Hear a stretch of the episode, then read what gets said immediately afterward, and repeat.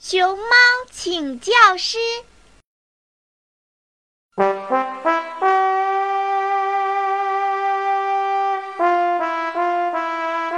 呃呃，狗熊兄弟，你好啊！哦，是熊猫老弟呀，你好啊！最近忙什么呢？问我有什么事儿吗？我想给孩子找个家庭教师，不知道你有没有？哎呀，你算是问对了，我有个非常聪明的朋友，一定能担任这个职务的。真的？那你的朋友是谁呀？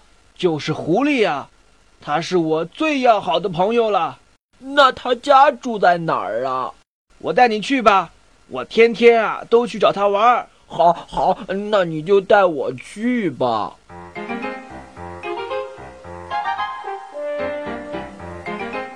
哎，有喜鹊蛋吃了，真的？那当然，你等着。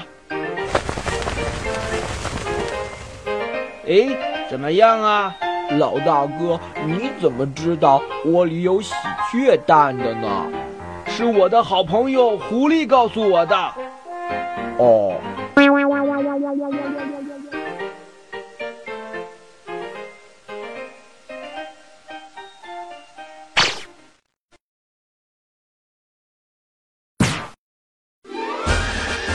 老大哥，你这顺手牵羊的技术真高明啊！狐狸呀，还知道更多的呢。这呀，还是他教我的呢。哦，既然是这样，那你就不要领我和狐狸见面了。哎，为什么呢？狐狸还知道很多呢。像偷喜鹊蛋和偷鱼的那种聪明，我还是不学为好。这，小朋友们，一个人的品德，通过他的一言一行就可以看得出来。大家要学习好的言行啊。